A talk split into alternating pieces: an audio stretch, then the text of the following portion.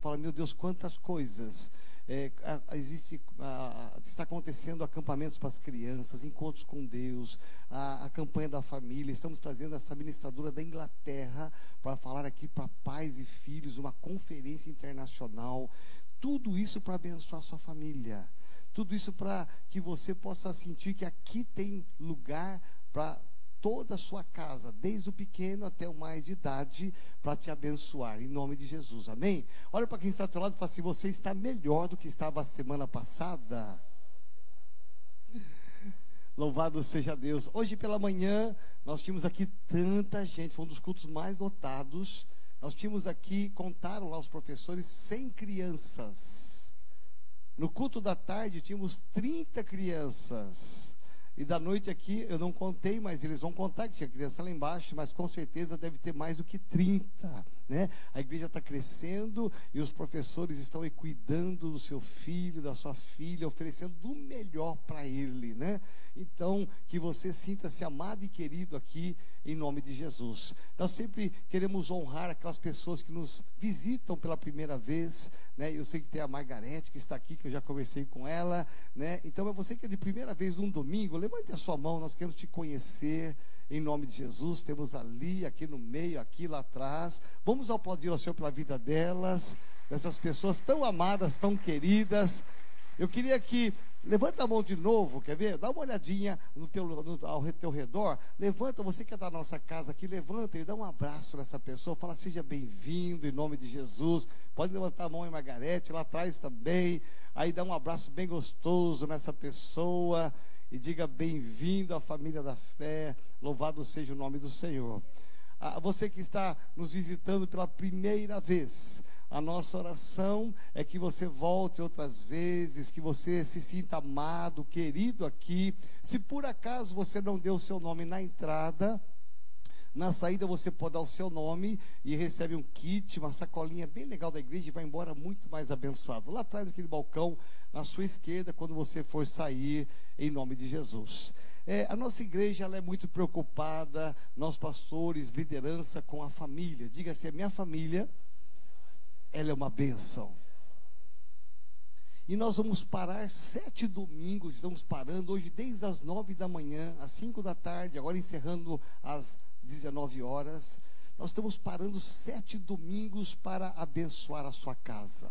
Cada domingo nós teremos aqui um tema diferente, uma revelação diferente, para que você saia abençoando mais ainda do que a sua casa já é. Não somente a sua casa onde você mora, mas a sua família, a sua parentela. A nossa oração é que nesses sete domingos Deus se mova de uma forma natural e sobrenatural, e que você não perca nenhum desses sete domingos, pelo contrário, que você seja alguém que vai interceder e orar e trazer a sua família aqui aos pés do Senhor, a minha família no altar do Senhor. Estamos aqui preocupados porque desde o início da criação. A Bíblia fala que a, família, o casamento, não foi uma instituição humana, não foi uma religião que criou o casamento ou a família. A Bíblia fala que lá no início, quem cria a família, quem traz a família à existência é o próprio Deus. E Deus ele tem um lugar especial no seu coração pela família. É um projeto de Deus a família. É um sonho que se tornou uma realidade que se chama família. Ao mesmo tempo em que isso está bem no coração de Deus, é uma das instituições mais atacadas pelo diabo desde a origem. Você vai perceber que desde a origem da família é uma instituição muito atacada, porque quando o diabo ataca uma instituição chamada família, ele está tentando alcançar o próprio Deus, atacar o próprio Deus. Então, ele ataca a família para destruir relacionamentos, para ferir pessoas e tornar a casa um lugar não abençoado. Por isso, nós estamos parando e pensando nesses sete domingos sobre alguns princípios que devem nortear a tua casa. E se a sua casa já é abençoada e bendita, vai ser muito mais ainda. E vamos estar aqui no altar daqui a pouco, como fizemos de manhã de tarde, vamos estar aqui orando e ungindo a sua vida, a sua família, para que você seja muito mais abençoado. Então hoje eu quero pensar nesse tema, protegendo a sua família contra os inimigos. Como assim, pastor? Que, que, inimigos que existem que podem estar tentando roubar a minha casa? Jesus disse, certa vez, Mateus capítulo 7, ele disse o seguinte: que existem duas construções, duas famílias diferentes e duas totalmente opostas. Uma construção, uma família cuja base é areia, que e a outra construção cuja base é a rocha que é o próprio Cristo. E, e, Jesus vai falar e comparar dizendo o seguinte: que bateu contra aquela casa, bateram os ventos, os rios, as tempestades, todas as manifestações externas bateram contra ambas as casas. Uma caiu, desmoronou, que é sobre a areia, mas aquela que era sobre a rocha, cujo fundamento é a palavra de Deus, é Jesus Cristo, que tem o sólido fundamento, essa passou pelas mesmas investidas das intempéries da vida, mas essa permaneceu em pé. E eu quero declarar aqui que a sua casa, não importa quantas vezes o inimigo, de que forma, que intensidade ele bata na tua casa, a sua casa não cairá, mas ela subsistirá para a glória do nome do Senhor. Amém? Ou seja, eu creio que a palavra de Deus, quando ela vem de forma sólida, consolidada, ela estabelece alicerces, princípios que os inimigos vão tentar, como tentaram desde o início da criação, a destruir relacionamentos, marido e mulher, pais e filhos, irmão contra irmão, morte na família. Assim também é no dia de hoje. E nós vamos hoje aprender, e Deus colocou uma passagem no meu coração, uma passagem muito interessante que Deus colocou no meu coração, que fala de um homem, porque em toda a Bíblia Deus usa muitas vezes o seu exército, o seu povo, a sua nação, para que possa destruir o inimigo, mas em muitas vezes e ocasiões Deus usa apenas uma pessoa, um único homem, uma única mulher que possa fazer a diferença. E você vai ver na Bíblia com quantas dezenas e centenas de pessoas unicamente que Deus levantou e fez dele uma diferença para derrubar inimigos, milhares e milhares e milhares. Por quê? Porque eles não estavam sozinhos, eles tinham a graça, a bênção e a força de Deus. Então, exércitos foram destruídos, inimigos foram destruídos, porque uma pessoa ousou desafiar os inimigos e tomou posição e destruiu cada um deles. Por quê? Porque o Senhor estava com ele. Diga assim, em nome de Jesus, eu quero hoje me levantar para fazer a diferença. Em nome de Jesus. Nenhum inimigo que bater na minha casa, na minha família, nos meus relacionamentos, vencerá. Cada um deles cairá por terra, em nome de Jesus. Eu vou pensar então, quero te convidar a abrir a sua Bíblia, segundo Samuel, uma passagem interessante. Segundo Samuel, capítulo 23, dois versículos apenas, versículo 11, versículo 12. Esses dois versículos nos falam de uma história, de um fato que vai marcar uma nação inteira. Esse texto está em 2 Samuel, capítulo 23, 11 e 12. Diz assim: Depois dele, Samar, filho de Agé, de Arar, os filisteus se reuniram, reuniram-se em Lei, onde havia uma plantação de lentilha. O exército de Israel fugiu dos filisteus. Diga assim: o exército fugiu dos filisteus. Mas o versículo 12 diz assim: Massamá, e é o nome desse homem, Massamá, tomou posição no meio da plantação, defendeu-a e derrotou os filisteus. E o Senhor concedeu-lhe uma grande vitória. Amém. Olha só, vamos parar para pensar um pouquinho nessa história tão simples, tão rápida, mas que tem uma intensidade muito grande, que deve mover nas nossas casas. A história nos conta de um exército inimigo, ímpio, chamado Filisteus.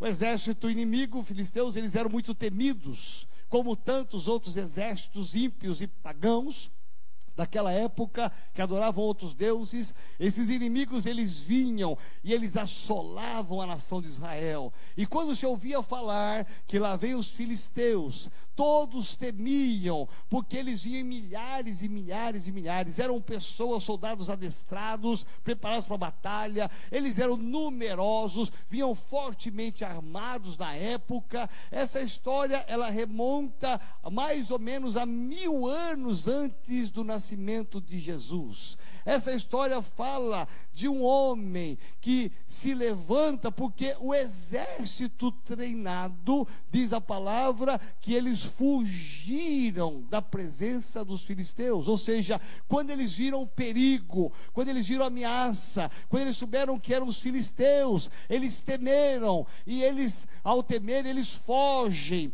Eles têm um campo de lentilha. O que significa isso? É o resultado de muito trabalho, de muita dedicação, de muito esforço. Eles araram a terra, eles prepararam a terra, tiraram tudo que era de ruim, eles investiram muito tempo, muito suor, eles trabalharam para isso, plantaram, eles semearam, eles acreditaram num sonho, numa sustentação. Então, quando eles vão colher, que é a história dos inimigos, quando eles estão quase para colher aquele campo de lentilha, ouve-se então a notícia que lá vem os filisteus e os filisteus sabiam que era a hora certa, não era para entrar na hora da, da, de arar a terra, não era para entrar na hora do plantio, era para aguardar estrategicamente, porque quando estava pronto para a colheita, quando eles iam colher os frutos, serem abençoados, eles vinham e levavam tudo embora e deixavam o povo enfraquecido, sem o alimento material, para se tornar fracos, para que quando quando eles voltassem, esse povo estaria mais fraco ainda e eles venceriam novamente. Então, essa era uma estratégia de guerra dos filisteus. Então, a nação de Israel trabalhou muito para chegar naquele campo de lentilha. E de repente, quando chega a notícia, o exército foge, mas diz a palavra que um homem, e eu, eu amo isso, gente. Olha, pensar que uma pessoa pode fazer a diferença. A gente pensa que tem que ter um monte de gente com a gente, que é, são dezenas, centenas, isso dá mais força. Lógico, se puder, e todo mundo melhor ainda, mas um homem pode fazer a diferença. E Samar, esse homem, ele aparece apenas como um dos três valentes de Davi. Esse homem vai aparecer rapidamente na Bíblia, vai fazer esse feito maravilhoso e depois ele desaparece, ele fica no anonimato, o nome dele nunca mais será mencionado, apenas nesse episódio, nessa cena narrada, esse homem vai aparecer e vai fazer a diferença. Diga assim: Eu preciso me levantar hoje para fazer a diferença. No meio da sua casa inteira, da sua família toda, você pode fazer a diferença. Presta atenção no que eu vou te falar, ouça bem isso com todo amor e carinho. Talvez a tua família toda ainda precisa ser resgatada. Talvez existam pessoas que ainda precisam ser libertas de vícios, de prostituição, de coisas erradas. Talvez pessoas que estão praticando coisas horrendas. Meu irmão, você fala: "Meu pai, meus olhos físicos não conseguem enxergar algo diferente de bom". Olha, mas eu vejo na figura de Samar um homem que destemido, corajoso, e a Bíblia diz que ele toma posição. O que é tomar posição? Eu sei quem eu sou em Cristo. Eu tenho que tomar a posição. Você tem que tomar a posição. A sua casa é o resultado de muito trabalho. Você sonhou com casamento, você sonhou com filhos, você sonhou com o projeto de uma compra de uma casa, de um carro de viagens, você sonhou, você arou a terra, você plantou, e quando muitas vezes algumas pessoas vão colher, bate o vento, e vem os filisteus, e vem os inimigos, e tentam roubar. Na hora de você colher, na hora de você desfrutar, de ter um tempo de paz na sua casa, vem os inimigos para tentar levar o que é de mais precioso, que é a bênção da tua família. Por isso que eu olho para essa situação, para esse episódio, e eu vibro, porque enquanto um exército inteiro foge, um homem fica. Ele não vai embora. Ele sabe que ele tem que tomar uma posição. Olha para o teu irmão, diga assim para ele: você tem que tomar uma posição. Na sua casa você tem que tomar a posição. Não espere pelo outro. Não espere você que é casado que a sua esposa tome posição. Se ela tomar posição, melhor ainda. Se não tomar posição, toma você, marido. Mulher, quantas mulheres que hoje têm os maridos convertidos aqui que tomaram a posição de orar, de, de ficar ali lutando pelo seu casamento, lutando pela salvação do seu marido, dos seus filhos. Quantos filhos estão hoje aqui na casa do Senhor? Porque o casal orou, se uniu, tomou posição. Nós temos que saber quem nós somos em Cristo. Cristo, quando eu sei a minha posição em Cristo, eu sei que eu posso todas as coisas daquele que me fortalece. Aqui na missão Shekinah, a primeira aula é exatamente essa: posição em Cristo, porque todo o demais vai depender da minha posição. Eu tenho que ter uma postura firme, coerente, determinada. Eu olho para Cristo e eu sei quem eu sou em Cristo. Eu olho para a cruz e eu sei quem eu sou nessa cruz. Eu olho para essa mesa e eu sei quem eu sou. O amor de Deus sobre a minha minha vida.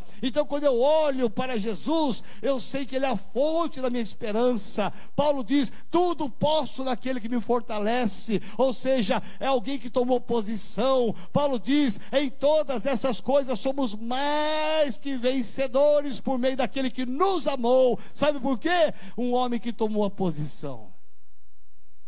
Diga assim: eu preciso ser como Samar. Mas nessa força toda não vai conseguir.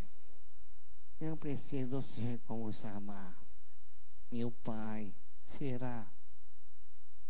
Então diga bem forte, eu preciso, ser como Samar. Gente, gente, posição é firme, determinada. Não dá moleza para o inferno, não. Porque o campo de lentilha é a sua casa, é a sua família. Você tem que tomar posição. E eu vejo como que o inimigo tem tentado hoje destruir famílias e lares. Olha só, lá em Campo Grande, a estatística nacional, a maior, o maior índice de separação de casamentos está em Campo Grande. Há um principado dominando na cidade, é casar e separar, é casar e separar. É um casamento, é dois casamentos, três casamentos. Gente, que coisa do diabo, porque plantou, preparou, namorou, fez romance real, noivou, ah, juntou dinheiro para comprar geladeira, comprar casa. Aí quando casa, depois de alguns anos, o diabo começa a bater, bater. Quando você vai desfrutar de um casamento feliz, o diabo começa a entrar pelas brechas e começa a tomar situação e querer levar a bênção embora. Então, eu tenho entendimento de que Samanos é hoje uma figura muito forte de alguém que toma posição, como diz o texto bíblico, para que ficasse ali no meio do campo lutando. E a Bíblia fala, os teólogos dizem que era um exército de mais ou menos 300 a 500 pessoas que estavam ali. Eram quase 500 soldados vindo em direção à nação de Israel. Mas um homem ousou fazer a diferença. Os inimigos vinham, o exército fugiu, mas ele disse: Espera aí, vocês estão indo embora correndo? E o nosso Deus? Cadê a nossa fé? É agora que nós temos que lutar. E ele disse: Mesmo que ninguém vá lutar, eu vou lutar, porque Deus está comigo, eu não estou sozinho. Aí eu vou pensar com você e contextualizar alguns inimigos que batem hoje na nossa casa que tentam roubar a nossa bênção, tentam roubar a comunhão, tentam roubar o amor, a paz, a prosperidade. O primeiro deles fala do tempo. Diga assim: o tempo. Ele pode ser favorável ou desfavorável. O que a gente mais ouve em dia, hoje em dia é não tenho tempo. Não é? Eu não sei se você tem a mesma impressão que eu tenho, da impressão que o tempo está voando, não está? Você começa o dia, você vê, já acabou o dia. A paparou para fazer macarronada, já acabou o dia, já foram embora os clientes, Jesus Cristo. Está voando o tempo. Olha só, parece que foi ontem que nós estávamos aqui neste altar como igreja, dia 31 de dezembro de 1900, ou 1900, oh Jesus, 2019, estou igual minha mãe, 1918, 2018, oh Jesus. Não estava tão longe assim, né? Nós estávamos aqui neste altar, à meia-noite, cada um de nós com uma folhinha na mão, você lembra? Na virada do ano, cu da virada, pedindo para Deus, Deus, nos dá um ano de 2019 abençoado. Está aqui meus pedidos, meus sonhos, me abençoa. Nós estávamos aqui, parece que foi ontem, passou rapidamente. Parece que o ano está voando, já entramos em outubro. Daqui a pouco já estamos aí envolvidos na, na musical de Natal. Já estamos aí fazendo a agenda do projeto Verão 2020. Já estamos sonhando com tantas coisas para 2020. Está voando o tempo. Quem marca a data de casamento sabe, se marcou a data, parece que vai igual um caminhão com uma tonelada na descida. Estava então devagar, marcou a data rápido. Não é, Renato? A coisa voa. Parece que o tempo está voando. E a gente, se não tomar cuidado, a gente acaba se envolvendo com tantas coisas. E o tempo pode ser um amigo seu, mas um inimigo. Não o tempo, mas a prioridade do tempo, o uso do tempo. Porque tem gente que só trabalha. Só trabalha, não tem tempo de sentar em casa e curtir a família. Tem alguns que são aplicados só no estudo. Estuda, estuda. Eu admiro pessoas assim. Mas tem que ter o equilíbrio do trabalho, dos estudos, dos afazeres. Porque o tempo pode ser desfavorável contra você, pode ser um inimigo. Que você é consumido por tantas coisas seculares, com trabalhos, agendas e tantas coisas mais, que você não tem tempo de estar na sua casa. Até mesmo dentro de casa. Tem mulher que ama limpar a casa. Né? Alguns dizem que tem mania de limpeza. Né? Meu pai vive com pano na cabeça, e vassoura na mão, e limpa o tapetinho, e limpa o banheiro. Aí chega o marido, ah, não, já acabei de limpar agora. Não é? Tem mania de limpeza. Passa o dia todo na casa limpando. Veja, tá, está gastando tempo numa coisa boa, mas tem que ter o um equilíbrio.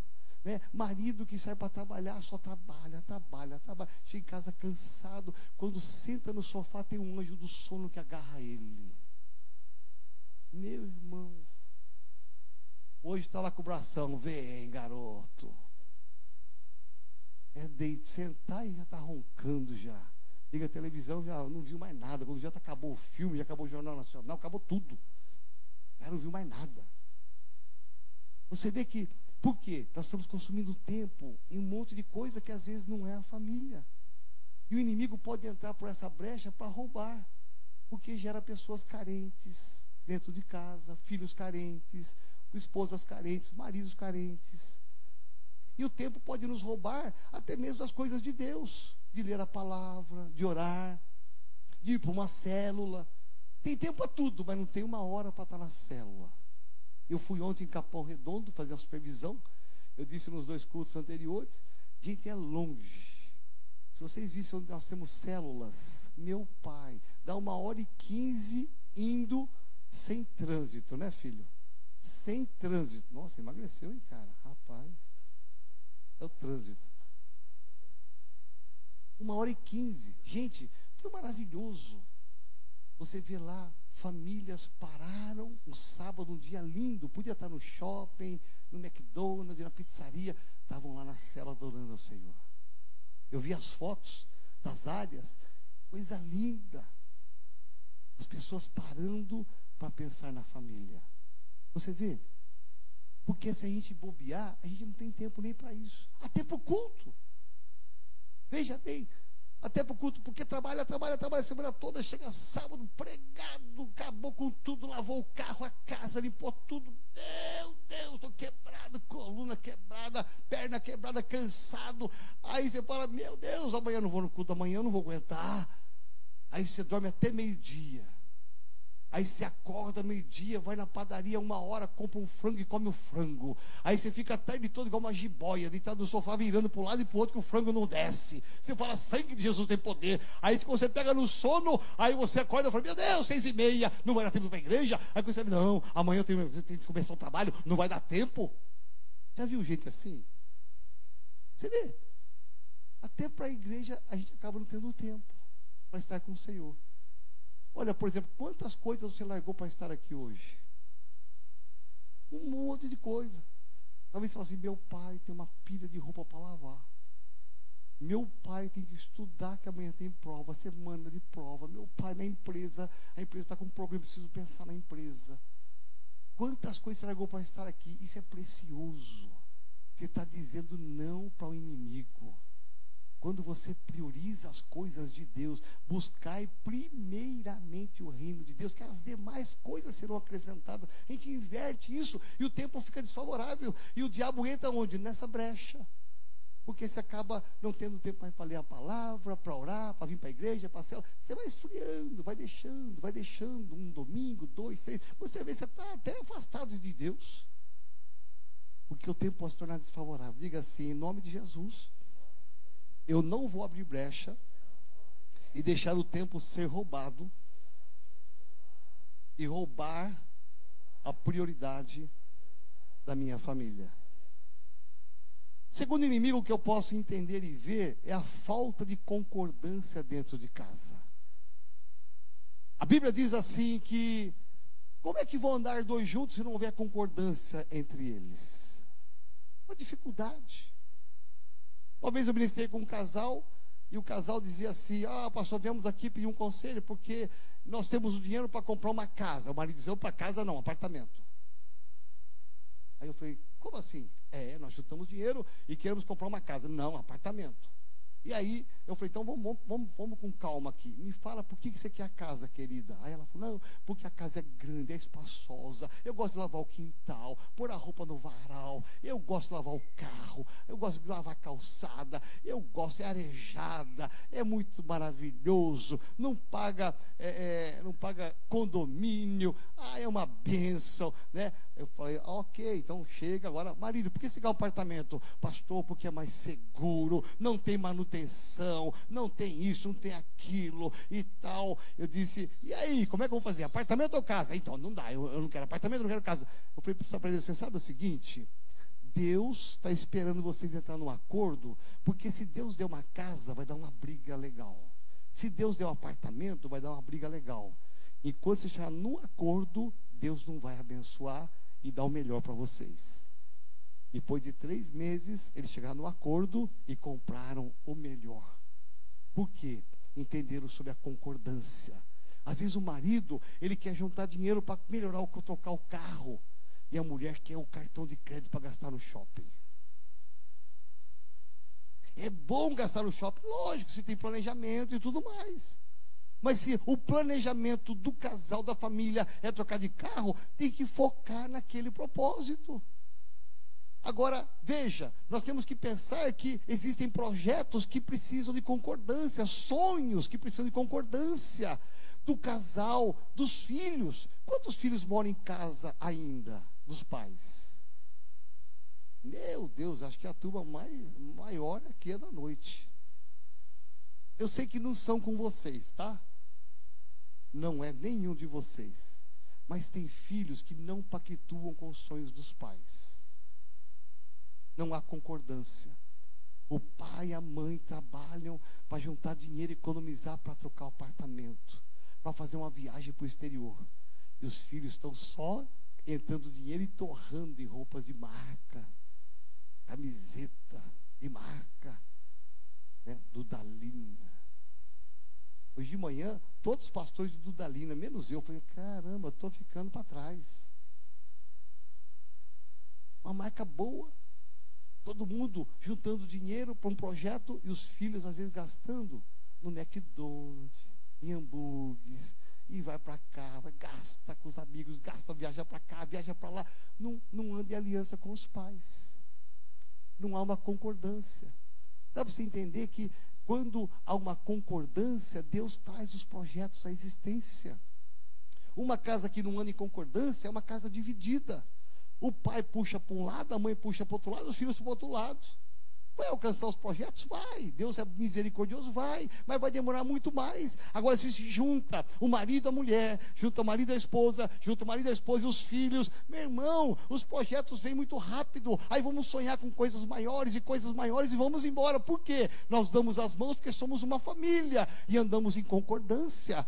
No passado, eu, eu, acho que aqui não tem ninguém nessa época, eu acho, né? Que é a época de Abraão, de Noé, essas coisas todas, né? Mas no passado, os filhos trabalhavam e tinham que dar o salário integral na mão dos pais. O Albino falou que é dessa época, a Débora também. Quantos aqui são dessa época? Oh, que Jesus poderoso! Eles não parecem que são tão idosos assim, né? Mas no passado era assim. O filho trabalhava o mês inteiro, recebia lá o salário integral, levava para o pai, e o pai sabia quanto deveria dar para o filho. Não era ele que opinava. Por quê? Porque é princípio de obediência, é princípio de planejamento. Você vê que interessante? Por isso que tem que ter concordância. Uma família que não tem concordância, pode ter certeza, é uma brecha. É o inimigo que está batendo a porta para dividir, dividir opiniões, relacionamentos. Aí um fica magoado com o outro, chateado com o outro. Por quê? Porque um não apoia o outro. Quando na verdade, como família, nós devemos andar em unidade. A unidade atrai a bênção de Deus e conquistamos projetos muito maiores. Então diga assim, nem o, nem o tempo e nem a falta de concordância roubarão a bênção da minha casa. Terceiro inimigo, eu quero falar com você hoje, é a falta de fé. Olha só, um exército inteiro que serve a Deus, que cultua a Deus, que sabe o poder de Deus, o exército inteiro de homens de Israel, eles fugiram, eles fogem. Olha só, isso é falta de fé. Quando vem o inimigo, eu não tenho fé para enfrentar. Enquanto está tudo bem, não tem nenhum inimigo, eu, eu vou arar a terra, eu vou plantar, eu tenho fé, eu vou colher. A hora que vem o inimigo, eu perco a minha fé. Quantas vezes a falta de fé, a ausência de fé, tem roubado a bênção dentro da nossa casa? Por exemplo, a falta de fé de eu crer que o meu marido pode se converter quando ele não é convertido, que a minha esposa pode se converter quando não é convertida, que os meus filhos, mesmo nos caminhos mais errados dessa vida, uma hora irão se entregar e se render a Jesus Cristo, uma hora estarão cultuando a Deus, uma hora serão líderes de célula, uma hora serão pastores, missionários, uma hora serão homens de Deus. Eu tenho que declarar isso com a minha boca. Aí você fala assim: ah, pastor, o senhor não conhece meus filhos, que perdição, meu irmão, nem preciso conhecer. Eu conheço um Deus que pode transformar o homem mais perdido e pecaminoso em alguém poderoso. Você tem que gerar fé. Olhar para a sua família, nós podemos. Nós podemos. Samar, ele tomou posição, ele disse: Vocês fugiram, mas eu tomo posição, porque eu não vou abandonar minha família. Eu creio que Deus vai me dar força suficiente para derrotar 300, 500 soldados valentes dos filisteus, porque é a minha casa, é o meu lar. Eu não vou fugir, eu não vou abandonar. Presta atenção: Deus quer te levantar como um Samar, que tem fé, que coragem que possa exercer essa autoridade contra os inimigos. Não é só na época boa, é na época ruim, porque na época boa a gente pode servir a Deus, mas quando o inimigo bate, quando vem o problema, quando vem a crise, a dificuldade, é aí que se levanta o Samar. E esse é o Samar é você, esse Samar sou eu, que Deus quer levantar hoje para dizer: a minha casa ela será defendida. O meu marido pode não defender, os meus meus filhos podem não defender, mas eu vou defender, porque eu creio no Deus que eu sirvo. Meu irmão, é fé. E por último e quarto princípio, é a prática da palavra de Deus. Quando você não pratica os princípios da palavra, você pode, eu não sei quantas vezes você já leu a Bíblia. Eu já tive o privilégio de ler duas vezes a palavra, de Gênesis a Apocalipse, inteirinho. Talvez você já leu dez, muito mais do que eu. Mas não basta apenas saber a palavra, você tem que viver essa palavra, tem que praticar essa palavra. Eu digo para você com todo amor e carinho: a gente pode ter grandes revelações, grandes moveres, mas existem três princípios da palavra que para mim são fundamentais, que têm que ser praticados dentro de casa. E quando a gente não pratica, nós abrimos brecha para que os filisteus entrem e levem embora a nossa bênção. Primeiro princípio é o amor. Primeiro princípio que nós vamos praticar, porque o amor é a base de tudo. A Bíblia fala que no final de todas as coisas que vai prevalecer é o amor. Nós estamos aqui por causa do amor de Deus. Está nessa mesa a expressão real do amor de Cristo na cruz. A Bíblia diz que se nós não amarmos, é porque a gente não conhece a Deus. Porque Deus é amor. E a gente vê às vezes tanta ausência de amor. Não é fora da igreja, não é fora das casas, às vezes dentro de casa. Falta amor. Por quê? Falta a prática do princípio do Evangelho. Amar as pessoas. Deus te colocou numa família que não é perfeita. Presta atenção. Família perfeita já foi arrebatada. Não está mais na terra. Todas as famílias têm as suas limitações, as suas dificuldades. Mas você foi colocado numa casa. Você não nasceu na rua. Você não nasceu ao léu. Não caiu de um planeta. Caiu meu Deus, aqui é a terra, Jesus, João. Você não está desconectado. Você está numa casa. Que boa ou ruim é a sua família. Samar, os seus amigos foram embora. Ele falar assim: eu também vou embora, me deixaram sozinho. Que, que, irmãos são esses? Que amigos são esses? Que exército é esse? Eu vou embora também. Vocês não querem defender? Eu não vou defender por vocês, não, coisa nenhuma. Mas Samás tomou a posição e defendeu, mesmo quando ninguém queria defender. Por quê? É o valor por aquilo que ele plantou. Um campo de lentilha tinha valor. A sua família tem valor. Você foi plantado numa família que tem valor. Por isso que o diabo ataca tanto, os inimigos atacam tanto, porque eles querem atacar a sua casa, porque atacando a sua casa estão atacando a Deus. O alvo deles não é só a sua casa, é ferir o coração de Deus, entristecer o coração de Deus. Como? Alcançando a tua casa. E uma das brechas é você saber que tem que fazer e não fazer. Saber que tem que amar e não ama. É seu filho. Aí, por alguma razão, ficou grávida, põe para fora. Está no meio das drogas, tranca a porta, muda, muda lá o miolo, põe para fora. Não vai voltar aqui é drogado, viciado é alcoolizado, vai para fora. Tem pai que é assim, não ama. Nós temos que aprender a amar até aqueles que estão com problema, porque é nosso. É o nosso campo de lentilha, é o seu campo de lentilha, não tem outro. Nós temos que aprender a amar. E amar de que maneira? Amar com humildade. Nós temos que ser humildes, porque a humildade traz respeito de relacionamentos, tolerância, mas acima de tudo aprender a perdoar. Quem não erra, quem não falha no casamento, na criação de filhos? Todos nós temos, estamos propensos a falhar. Quantas vezes eu tive que pedir perdão para Sandra? Um tanto de vezes. Quantas ela pediu para mim? Um tanto de vezes. Por quê? É a prática do Evangelho. A gente só pode caminhar junto quando a gente ama, tem um coração humilde e, acima de tudo, aprende a perdoar. Vamos recomeçar. Esquece. Não pôr uma pedra em cima, não. Vamos passar agora a régua. Vamos começar tudo de novo. Isso não vai ferir nosso relacionamento. Amém? Por isso, praticar isso dentro de casa, você fecha uma brecha. O inimigo pode vir, mas ele não vai entrar. Seu campo de lentilha vai estar lá, você vai colher, vai se alimentar e vai ficar fortalecido. Amém? Porque a sua casa é um sonho de Deus. A sua família é um sonho de Deus. Nós temos hoje aqui na igreja filhos, jovens, que são frutos de oração dos seus pais, que não desistiram dos seus filhos. Nós temos pais aqui que são resultados de oração dos filhos, que não desistiram dos seus pais. Nós temos maridos que as esposas se levantaram como Samar e disseram: Eu não vou abandonar o meu campo de lentilha. Marido longe, distante, afastado. Eu vou me levantar como Samar. Eu vou lutar, porque é o meu marido, eu não vou desistir dele.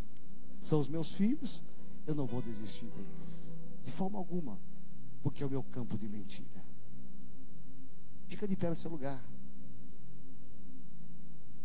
por um instante.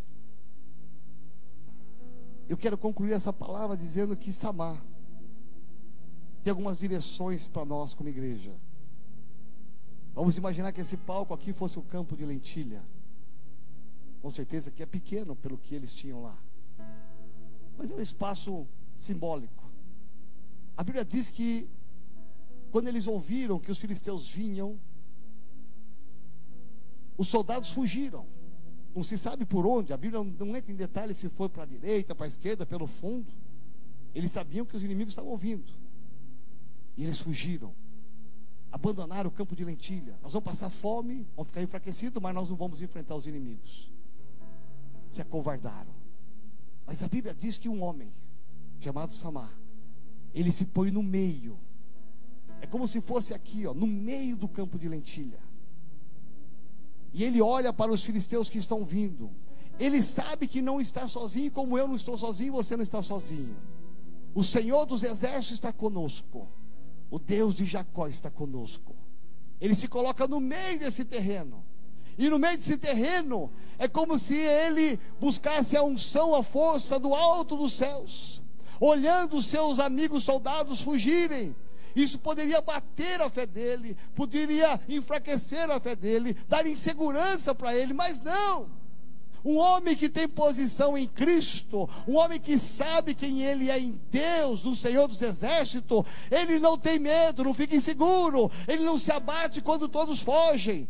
Muitos estão quebrando o casamento, muitos estão abandonando os filhos. Eu não, eu vou defender a minha casa, eu vou defender a minha família. Ela não é a melhor do mundo, mas é a minha família, é a minha casa. Eu tenho que aprender a amar, a ser humilde, a perdoar, para andar fechado as brechas para que o inimigo não entre na minha vida.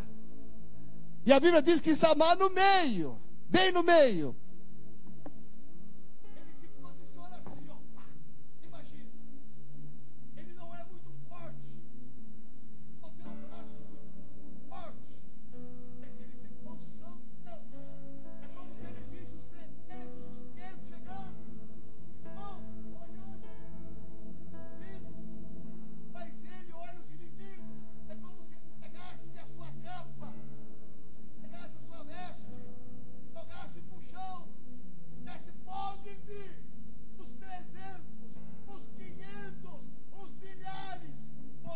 estou com o Senhor.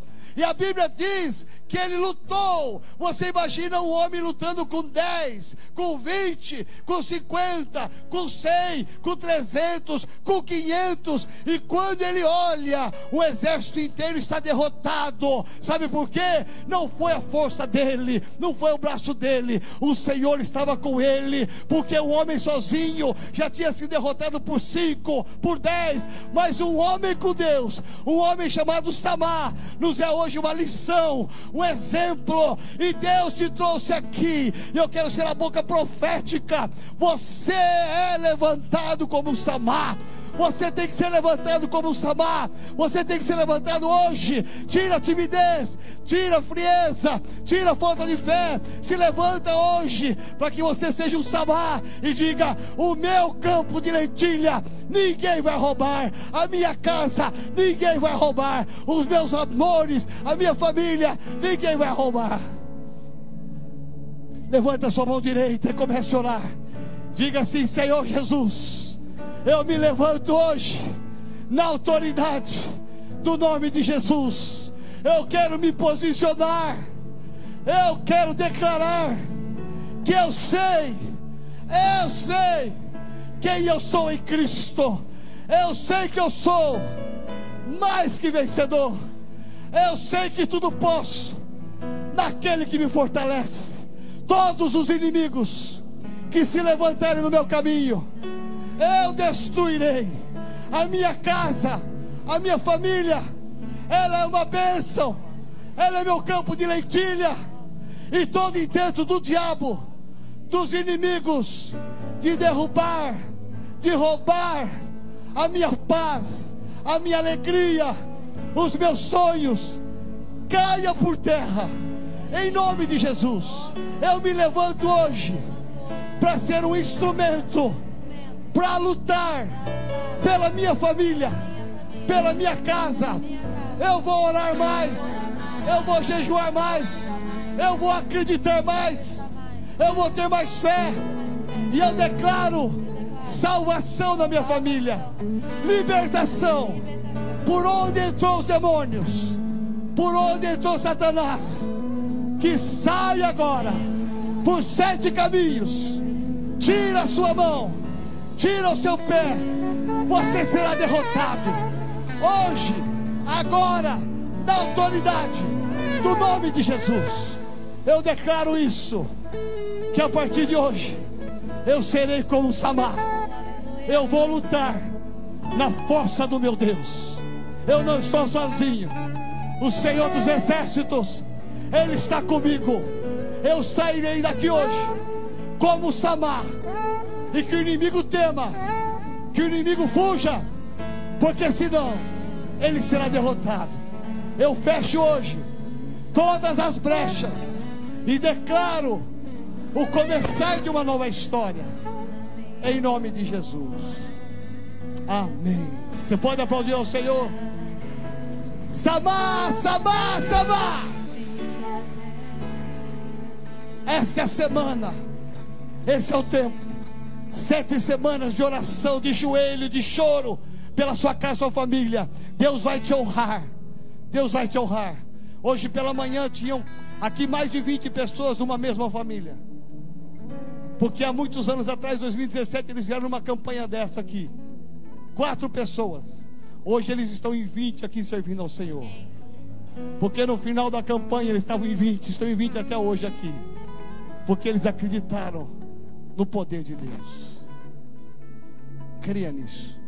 Eu quero aproveitar esse momento e chamar você para vir com a sua família aqui no altar. Nós vamos orar e ungir você e a sua família. Quero chamar os pastores, líderes de área porque nós vamos orar e ungir você e sua família, toda a sua casa, para que você receba essa unção de Samar, em nome de Jesus.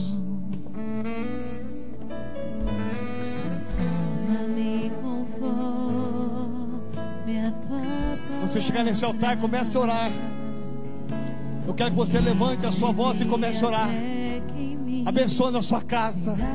É o seu campo de lentilha. Se você está sem a sua família, entra numa família. Entra numa casa.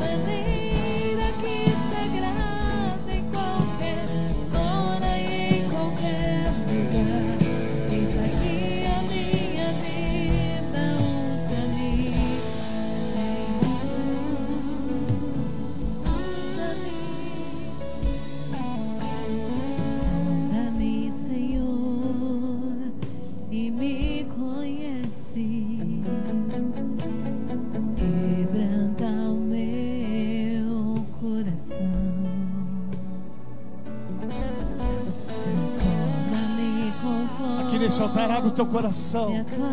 Abre o teu coração, começa a liberar palavras sobre aqueles que você ama.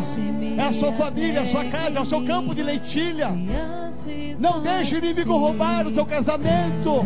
Não deixe o inimigo roubar os seus filhos. Não! Se levanta hoje. É chegar o tempo de Samar se levantar. E você se Samar se levantar para interceder, para guerrear e nessa campanha alcançar a vitória. Os teus filhos se renderão aos pés do Senhor. Haverá conserto na sua casa, haverá paz na sua casa, haverá perdão na sua casa. Em nome de Jesus de Nazaré, se levanta hoje, recebe esta unção, a unção de Samar. Recebe esta palavra hoje, esta palavra profética sobre a sua vida, a sua casa, o seu campo de lentilha. Em nome de Jesus de Nazaré, se levanta hoje um Samar, se levanta hoje um Samar. Se levanta hoje, ó oh homem, ó oh mulher, se levante hoje para lutar pela tua casa, para guerrear, para pegar as armas espirituais e lutar e guerrear a glória do nome do Senhor, em nome de Jesus, em nome de Jesus, em nome de Jesus. Vem, Senhor Jesus, vem, Espírito Santo de Deus. Vem, Senhor, toque em cada homem, cada mulher, cada casa, Espírito Santo de Deus. Pai, fechamos as brechas, alinhamos a nossa vida pela tua palavra Gera maridos que abençoem as suas casas como sacerdotes. Gera mulheres sábias. Gere filhos que honrem o seu pai e sua mãe. Em nome de Jesus. Nós abençoamos aqui cada samar. Cada samar que se levanta hoje. Para que nessas sete semanas ele se levante para lutar, para guerrear, para acreditar no sobrenatural em nome de Jesus. Em nome de Jesus. Em nome de Jesus. Se alguém não recebeu a oração, a unção, levante uma das mãos. Aqui tem uma jovem. Continue com teus olhos fechados. Deixa o Espírito Santo de Deus falar com você. Deixa, deixa entrar uma unção nova, uma fé nova, um fortalecimento novo. Deus te trouxe aqui para te dizer em alto e bom som que você tem que sair como Samar. Não desista do teu casamento. Não desista dos teus filhos. O Senhor está contigo. O Senhor está contigo. Em nome de Jesus. Em nome de Jesus. Diga assim bem forte comigo, Senhor Jesus. Nesta noite eu me levanto, a semelhança de Samar, a mesma unção que havia nele, ela está sobre mim, e pela fé eu me levanto como Samar para lutar pela minha casa, pelo meu campo de leitilha, e eu terei vitória sobre dezenas, centenas e milhares. Todos os inimigos caíram por terra hoje, e todos os que vierem cairão por terra. Eu declaro: a minha vitória é a vitória do Senhor, a minha bênção é a bênção do Senhor, a minha casa é uma casa abençoada. A minha família é uma família abençoada. Em nome de Jesus. Amém. Antes de você voltar para o seu lugar, deixa eu perguntar aqui. Não conheço todos que aqui estão. Mas se alguém que ainda não tomou uma posição, o segredo de Samar foi que tomou uma posição. E quando você entrega a vida a Jesus Cristo, você está tomando uma posição. Quando você reconhece Jesus como seu Senhor e Salvador e declara isso com a tua boca, você está tomando uma posição. Talvez você está aqui no meio dessa multidão e você ainda nunca declarou Jesus como Senhor da sua vida. Você nunca levantou a mão e disse: Eu quero. Deus, eu quero. Talvez seja essa a sua noite. Eu quero te ajudar. Se você está aqui e nunca fez isso, levante uma das mãos, porque eu quero orar com você. Ou talvez você está aqui no meio dessa multidão, estava afastado da casa do Senhor por alguma razão. Se afastou, mas hoje se você está aqui, e se você quer voltar para a casa do Pai e refazer a sua aliança com Ele, levante uma das suas mãos, porque também quero orar com você. Amém? Glória a Deus. Vamos aplaudir ao Senhor. Se há mais alguém eu quero te motivar muito a você tomar essa decisão. Uma das estratégias do diabo é, é segurar a gente no lugar, nos constranger, nos intimidar. Mas eu quero te desafiar: se você não fez isso, não saia daqui sem tomar essa posição. Talvez você precise de uma ajuda. Então, quem está perto de alguém que convidou hoje, pergunta para ele, pergunta para ela: você não quer levantar sua mão? Você precisa de uma ajuda às vezes. Se você quer levantar sua mão, mais uma vidinha aqui, aplauda ao Senhor. Ajuda uma pessoa. Ajuda essa pessoa. Tem mais alguém que precisa confessar? Agora é hora. É a hora mais linda desse culto é agora. Quando a gente olha para a cruz e diz: Eu quero ser de Jesus. Então eu quero chamar essas duas vidas que vem aqui na frente. Vem aqui com a sua família, quem te trouxe, vem cá. Esse é um momento muito lindo. Sobe aqui, vem cá, por gentileza.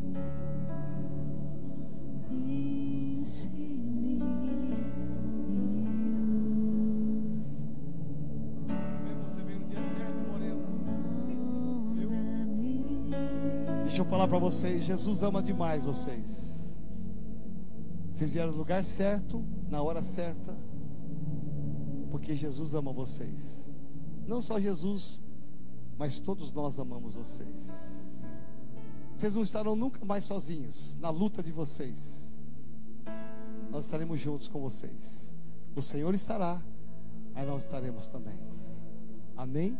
Então eu quero orar com vocês e vocês vão orar comigo aqui conosco, dizendo assim: Senhor Deus, em nome de Jesus. Eu entrego hoje a minha vida ao Senhor. E eu reconheço Jesus Cristo naquela cruz como meu único Senhor e Salvador. A partir de hoje, eu nunca mais estarei sozinho. A partir de hoje, eu me levantarei como Samar e vou lutar pelos meus sonhos, pela minha família e vou lutar pelas promessas de Deus sobre a minha casa, em nome de Jesus.